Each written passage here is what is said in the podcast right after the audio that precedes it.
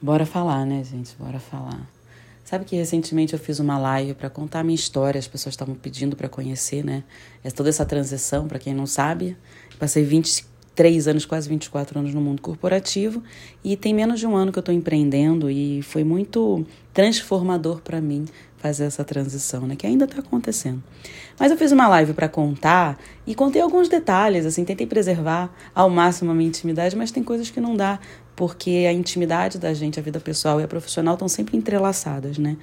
E eu trouxe algumas coisas, algumas transformações. Uma pessoa que trabalhou comigo há alguns anos me chamou depois e me perguntou se eu não sentia falta daquela posição, daquele status, daquela segurança, né? Daquilo tudo, daquela autoridade que eu tinha. E eu parei para pensar, eu precisei revisitar, né, a minha vida alguns instantes e eu respondi o seguinte: que não. Agora não. Mas no momento da transição, quando eu escolhi sair do mundo corporativo, foi, foi muito doído para mim, porque de fato aquilo tudo me construía de alguma maneira, né? Mas não me definia mais. Durante muito tempo, a minha posição no mundo corporativo, a posição profissional que eu tinha no mundo me definia. E durante muito tempo eu vivi isso. Então, por que, que eu estou trazendo? Porque a gente tem que estar sempre atento que Nada nesse mundo define ou determina quem a gente é. Não é um emprego, não é uma empresa, não é um status, não é uma profissão. Não é o que as pessoas falam. Nada nesse mundo tem mais poder do que o que a gente acredita a respeito de nós mesmos. E por que, que eu estou trazendo isso? Porque só hoje eu tenho segurança o suficiente para falar sobre isso. Porque durante muito tempo o que me definia era tudo isso que eu falei antes. Não era o que eu pensava a meu respeito. E eu achava que eu pensava a meu respeito. Eu era muito segura do que, daquilo ali. Até entender que muitas das coisas que eu fazia, muitas das atitudes que eu tomava, eram para provar algo para o mundo, para alguém que não estava nem aí para o que estava acontecendo, né? Porque na verdade assim as pessoas elas julgam, elas falam baseadas no que elas acreditam mas elas não têm interferência na nossa vida, elas não estão de fato se importando com a nossa vida.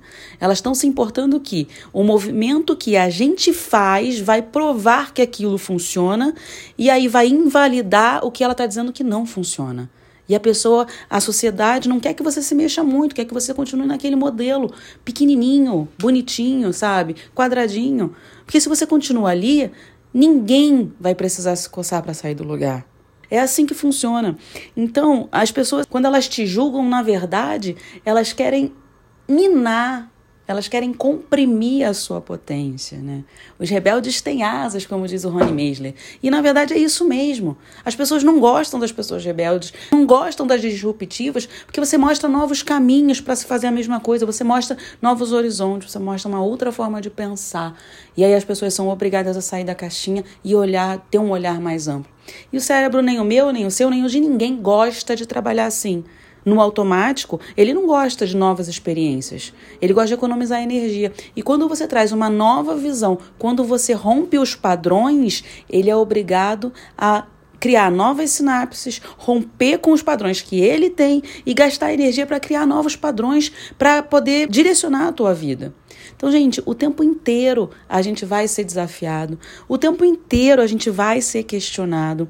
E por que, que eu estou trazendo isso? Porque você precisa ter um interior muito forte. Você precisa confiar em quem você é. Você precisa não ter medo de ser ridículo, porque ridículo é julgamento dos outros. Você não pode deixar de fazer algo que de fato você quer fazer por conta das experiências dos outros, do julgamento dos outros, porque quando alguém te julga certo e errado, a pessoa está falando a respeito do que ela acredita e não a respeito de você. O que ela acredita são as experiências dela, é a vida dela, são as frustrações, os medos que ela tem. Isso não pode determinar a tua vida. Então não permita que as pessoas participem das suas decisões. As suas decisões só vão dizer respeito a você. São as suas decisões, é a sua vida. Então escolha por você, seja por você. E você não precisa acreditar no que eu estou te falando, mas você precisa confiar no que está dentro do teu coração. E pode parecer clichê eu falar dessa maneira, mas você precisa começar a escutar o que está aí dentro. Você precisa tirar todas essas camadas e confiar no que está aí dentro. Se por algum motivo você não está fazendo o que você gostaria de fazer, Pensa por que você não está fazendo. Pontua o que está te impedindo de agir, o que está te impedindo de dar mais um passo. Escreve. Isso pode te dar mais clareza. Mas o que eu queria trazer é: seja você, seja por você todos os dias.